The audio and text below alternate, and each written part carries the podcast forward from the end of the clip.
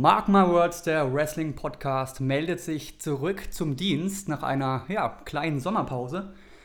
Und der Anlass, Stefan, der könnte besser nicht sein, denn wir sprechen heute über NXT Takeover Chicago 2. Ja, genau. Moin. Äh, Hi, hi Kevin. Äh, Schön, dass du die Zuschauer aus der Sommerpause zurück begrüßt. Ja, war, Das ja, war ja war ja quasi gewollte- eine Sommerpause, ne? Fühlte sich so an. Es war aber keine gewollte Sommerpause. Das muss man dazu sagen. Das ist richtig. Aus welchem Grund auch immer hat sich die WWE mal ganz viel Zeit gelassen mit einer Veranstaltung. Nach dieser Backlash-Pleite vielleicht gar keine so schlechte Idee, oder? richtig, ja. Du hast es schon angesprochen, es gibt einen guten Grund. NXT Takeover Chicago 2. Genau. Willst du vielleicht schon mal ein kleines Fazit geben? Oder erstmal die Eckdaten und dann ein kleines Fazit? Genau. NXT Takeover Chicago 2 fand statt am 16. Juni in der Allstate Arena in Rosemont, Illinois vor genau 11.000 Zuschauern, Stefan. Hm. Wieder top recherchiert. Ja, warum denn eigentlich genau 11.000? Ich glaube, das ist eine geschätzte Zahl, oder? Wahrscheinlich. Das ist irgendwie komisch. Bei Money in the Bank waren es ja genau 15.214. Genau, da sprechen wir morgen gelesen. auch noch drüber. Genau, darüber sprechen wir morgen. Aber irgendwie kam mir die 11.000 kam mir dann komisch vor. Und es war doch eigentlich bei NXT auch ausverkauft. Haben sie das gesagt? Ich habe es gar nicht mehr in Erinnerung. NXT ist doch immer ausverkauft. Ja, aber das ist die gleiche Halle. Wo ist der Unterschied? Wo haben sie Plätze weggenommen? Ja, wahrscheinlich werden da Ränge gesperrt oder keine Ahnung. Keine Ahnung. Komisch. Komisch bis zum geht nicht mehr. Total. Hm. Ja, wie fandest du es denn? Äh, wie immer phänomenal, Ja. Stefan. Also, ich würde mal sagen, wir starten mal mit dem Main Event, weil ich war so krass gehypt von diesem Match. Chicago Street Fight, Johnny Gargano gegen Tommaso Ciampa. Wir haben ja vom ersten Match schon wahnsinnig geschwärmt. Das war bei Takeover New Orleans. Aber dieses Match, Stefan, das war, das war schon unglaublich. Ja, es war das äh, emotionale und auch in der Härte absolut gerechtfertigte Finish von dieser Fehde. Glaubst du, es ist fertig jetzt? Ich fände es gut, wenn es jetzt fertig wäre. Okay. Ich fände es gut, tatsächlich, weil was soll denn jetzt noch kommen? Ich bin der Meinung, dass Tommaso Ciampa der richtige Sieger ist aus dieser Fehde, weil ihm würde eine Niederlage nicht so gut tun wie Gargano. Gargano ist der Liebling von allen. Der wird auch bejubelt, wenn er mal eine Schlacht verliert. Ciampa ist der Oberbösewicht jetzt in der WWE oder eigentlich in NXT, aber eigentlich fühlt es sich ja auch an wie in der WWE schon. Das muss man, das darf man nicht einfach so hinschmeißen, indem man sagt, komm, wir lassen den Guten gewinnen. Und Gargano hat ja in diesem Match auch seine Momente gehabt, wo man klar dachte, okay, jetzt ist er der Sieger gerade zum Ende hin. Dass Jumba das Ding nochmal rumreißt, hätte ich ja zu dem Zeitpunkt eh auch nicht gedacht. Für mich könnte es jetzt zu Ende sein. Jumper Okay. ist der richtig krasse und Johnny Gargano sollte weiterziehen. Okay. Wieso, wie siehst du das denn? Also ich sage jetzt mal ganz doof, es steht 1 zu 1. Hm. Ich würde schon gerne noch mal ein drittes Match sehen. Also ich fand dieses Match wirklich unfassbar, unglaublich spektakulär. Ich fand es unbeschreiblich, was die beiden geleistet haben. Ich würde sogar so weit gehen und sagen, es war eines der besten Matches bei der WWE überhaupt, das ich jemals gesehen habe. Also das zweite beste Match bei der WWE kommt jetzt also auch von denen. Ich fand es überragend. Also Mhm. ohne Witz. Ja, die haben es auch richtig lang laufen lassen, 35 Minuten. Genau. Und das ist ja auch dem, dem ganzen Ding voll angemessen gewesen. Hat ja Total. mal so die Tragweite von dieser Fehde. Im Endeffekt, ich habe jetzt letztens gelesen, dass die Fehde zwischen Gargano und Jumper so die einzige richtige Fehde momentan in der WWE wäre. Da habe ich gedacht, hm, da gibt es eigentlich nichts mehr hinzuzufügen. Ja. Aber das machen sie dann verdammt gut. Ja, So, Match des Jahres und Fehde des Jahres haben wir schon. Für Ja. unseren Jahresrückblick. ja wenn man es auf die WWE bezieht, ganz klar, ja. Genau, auf jeden Fall. Ja, es ist, wie gesagt, wir brauchen da, glaube ich, auch gar nicht mehr so viel zu, zu sagen, weil Genau. das war ja auch von den Situationen, die stattfanden und von den Spots, die stattfanden, war es ja einfach auch viel zu viel, um es alles aufzuzählen. Es war einfach eine wirklich, wirklich würdige.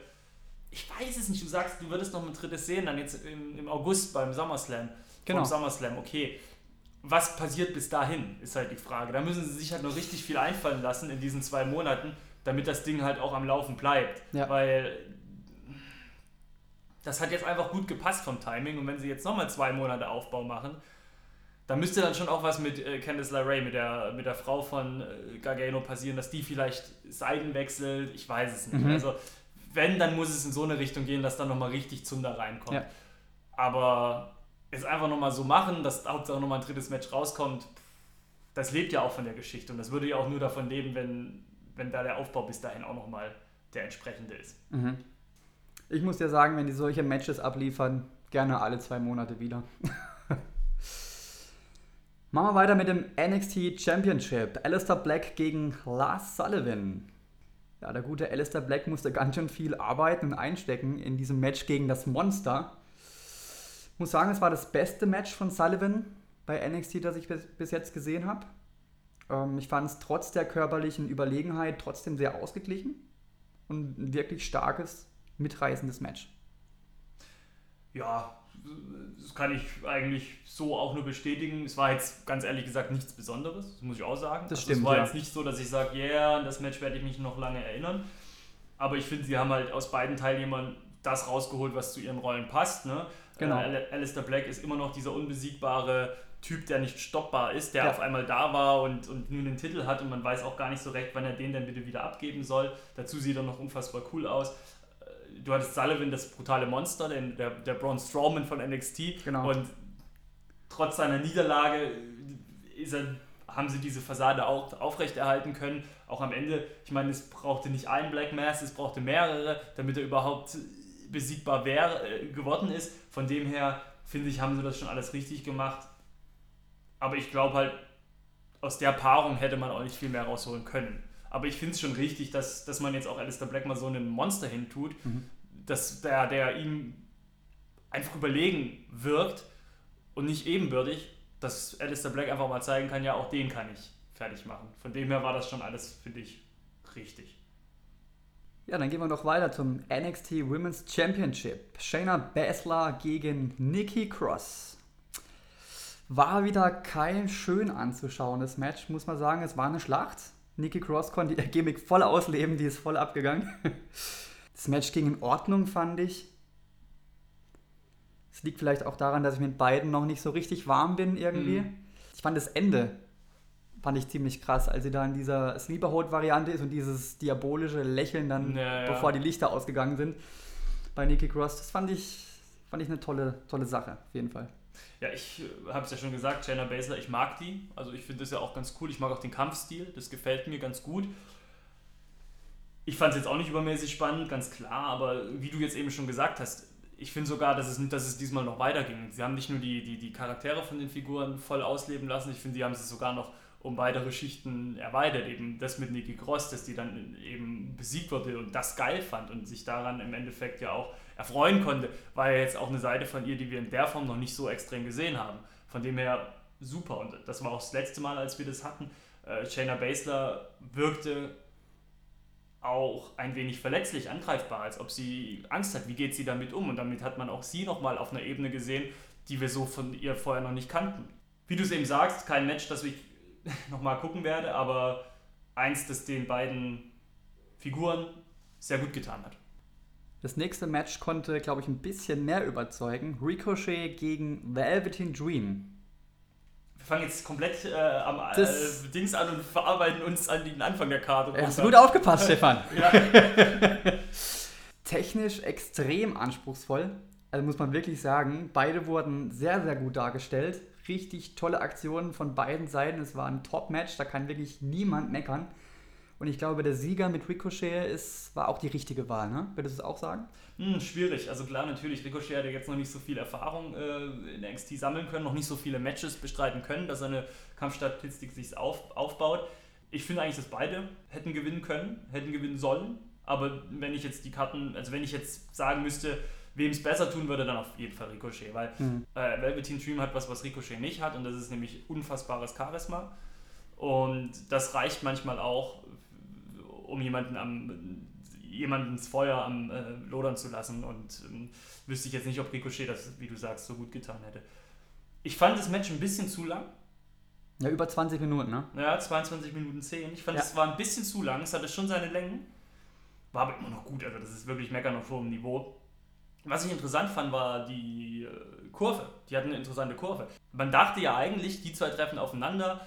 Das geht los. Das geht voll in die Vollen. Wir, wir werden von, von, von Anfang an eine eine Matchgeschwindigkeit haben, die, die urst schnell ist. Und dann wird das Match wahrscheinlich auch nicht weit über 10 Minuten laufen und dann ist es, ist es schon vorbei. Sie hatten eine ziemlich langsame Matchgeschwindigkeit zu Beginn. Ruhig, bodenständig, einfache Moves, ne? Und dann im Laufe des Matches hat sich dann erst zu diesem, naja, schnelleren Stil entwickelt, der eigentlich, den man eigentlich von denen gewohnt ist. Das hat eigentlich ganz gut funktioniert. Fand ich, fand ich spannend. Auch mutig, das mal so aufzubauen. Gut, dann kommen wir jetzt zum Opener. Ja, NXT macht ja Sinn, darüber zum Schluss zu reden. Alles richtig Das gemacht. Beste am Anfang, Stefan, das ja. Beste am Anfang. Ja. NXT Tag Team Titel. Die Undisputed Era, Kyle O'Reilly zusammen mit Roderick Strong und Adam Cole gegen Danny Burch und Oni Logan. Also Adam Cole ist als Anhängsel mit. Genau, der war Anhängsel, ja. musste dann auch raus. Ja, was kann man zu diesem Match sagen? Es war ein typisches NXT Tag Team Match, hart geführt, starke Aktionen von beiden Seiten. Es ging wieder hin und her die, die äh, Division macht einfach Spaß. So möchte man das auch im Main Roster eigentlich sehen, ne? Ja, hier hatten wir halt das Problem, dass auf jeden Fall klar war, dass die Undisputed Era nicht verlieren wird. Ja. Das hat ein bisschen die Spannung genommen. Aber äh, ansonsten, wie du es eben sagtest, großartig. Du hattest halt auch echt Situationen wie die Double Submission von Lorcan ja. und äh, Birch. Du hattest Lorcan, der einmal heftigst auf den Apron gelandet ist wo ich auch gedacht habe, hui, hui, hui. Also du hattest, hattest echt einiges drin. Ich finde es gut, dass Adam Cole wenigstens zu sehen war in der Hauptshow. Aber das ist genau das Gleiche. Ich fand es zum Beispiel, das passt jetzt zwar hier nicht hundertprozentig rein, aber doch ein bisschen. Ich fand es zum Beispiel halt auch mega schade, dass Easy 3 außer in der Pre-Show mal kurz nicht zu sehen war. Mhm.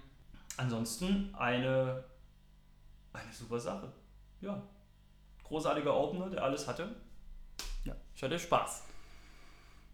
Ja, wie immer bei Takeover, ne? Das funktioniert halt eigentlich immer. Ja, aber ich muss auch sagen, jetzt, klar, es war immer noch eine großartige Veranstaltung, aber wenn ich jetzt die Wahl hätte, ich nehme schon mal so ein kleines Fazit vorweg, auch wir werden ja morgen über Money in the Bank reden. Ich fand jetzt Money in the Bank, wenn ich es runterrechne, besser als Takeover 2 Chicago. Okay. Das Problem ist, Money in the Bank hat halt deutlich mehr, ne? Du hattest, hattest halt 10 Matches und, nee, 11 sogar wenn du das kleine kurze Ding noch dazu rechnest. Du hattest elf Matches, du hattest viele Überraschungen, du hattest verschiedene Arten von Matches, spektakuläres. Da war mir, da war mir Takeover dieses Mal zu kompakt. Es war gut, aber das Problem ist, wenn du fünf Matches hast, so kompakt, da muss halt auch alles stimmen. Und ich fand, es war zu viel mittelmäßig dabei. Und mittelmäßig meine ich jetzt nicht im Sinne von schlecht. Also wirklich, ich würde, da, da zähle ich jetzt schon Alistair Black gegen äh, Lars Sullivan mit als mittelmäßig rein. Aber mittelmäßig wirklich nicht im Sinne von, oh, könnte ich darauf verzichten. Mit Alistair Black oder Shayna Baszler, die Matches, die waren meiner Meinung nach gut, aber halt einfach nicht das, was ich mir, wenn ich jetzt die besten Matches von NXT Takeover 2018 aufzählen müsste, die ich wahrscheinlich nicht in der Top 5 nennen würde. So, und äh, ja, ich meine, das ist ja Meckern auf hohem Niveau. Ist ja toll, dass man über NXT Takeover so schon reden kann. Dass ja. man sagen kann, das ist jetzt äh, nicht das beste Takeover gewesen. Ja. Ja gut, nach Backlash war das die, die geilste Veranstaltung aller Zeiten. So. ja, das, das steht außer Frage. Das steht außer Frage. NXT Takeover. Verlassen kannst du dich trotzdem noch drauf. Total. Also da musste du, also da war ja kein Match, da war ja jetzt nichts dabei, was ich nicht hätte sehen wollen. Also das, das ist von dem her alles auf hohem Niveau meckern. Apropos nicht sehen, der Carsten Schäfer konnte ja Money in the Bank nicht sehen, ne? Ich habe es gelesen, ja, der hatte einen leichten Herzinfarkt, habe ich, ja. hab ich gehört, ne? Ist das ja, richtig? richtig. Ja. Krass, ne? Aber gut, ich meine, wie alt ist er jetzt schon? Äh, alt. Der hat schon über 60, oder? Kann gut sein, ja. ja. Von unserer Seite natürlich beste Grüße und gute Besserung. Ja, natürlich. Wir machen uns immer lustig und wir machen immer so ein bisschen unsere Späße, aber am Ende des Tages muss man doch einfach mal sagen, das ist auch noch die deutsche Stimme des Wrestlings. Und, äh, das ist halt schon eine Legende so. Das ne? ist auf jeden Fall. Da sind wir mit aufgewachsen, also jetzt mal ehrlich, ne? Ja, absolut, auf jeden Fall. Er und Günter Zapf, wie oft äh, haben wir das schon hören müssen, wollen? Dürfen. Dürfen, so genau. 58 ist er. Okay, hast du gut geschätzt. Ja, ja. ja. Nee, auf jeden Fall. In diesem Sinne, ich würde sagen, NXT Takeover. Geiler Scheiß. Geiler Scheiß. Wir freuen uns auf die nächste Veranstaltung, äh, Takeover-Veranstaltung vom SummerSlam, den, Slam, den Samstag. Wo findet es statt? Ich weiß es gar nicht auswendig. Brooklyn. Ah ja, Brooklyn war es, gell? Stimmt, SummerSlam ist in Brooklyn und dann ist NXT Takeover wahrscheinlich auch in Brooklyn. Ja, Kevin. Da haben wir unsere kleine Samstag-Podcast-Runde schon hinter uns gebracht. Das ist ja aber nur das Aufwärmprogramm gewesen. So ist es. Morgen legen wir richtig los. Da reden wir nämlich über Money in the Bank 2018. Das ja besser war als NXT Takeover, wie du gerade gesagt hast. Du bist anderer Bin Meinung? Ähm, jein. Also ich war tatsächlich von beiden Veranstaltungen sehr begeistert. Gut, das ist. Ist es nicht so, dass ich, bis jetzt haben wir ja immer gesagt, NXT Takeover um Längen besser. Mhm. Aber diesmal würde ich sagen, äh, ist doch recht ausgeglichen. Okay. Na, dann bin ich gespannt, was du morgen so erzählst. So Gell? ist es. In diesem Sinne, bis morgen, liebe Zuhörer. Tschüss, bis dann.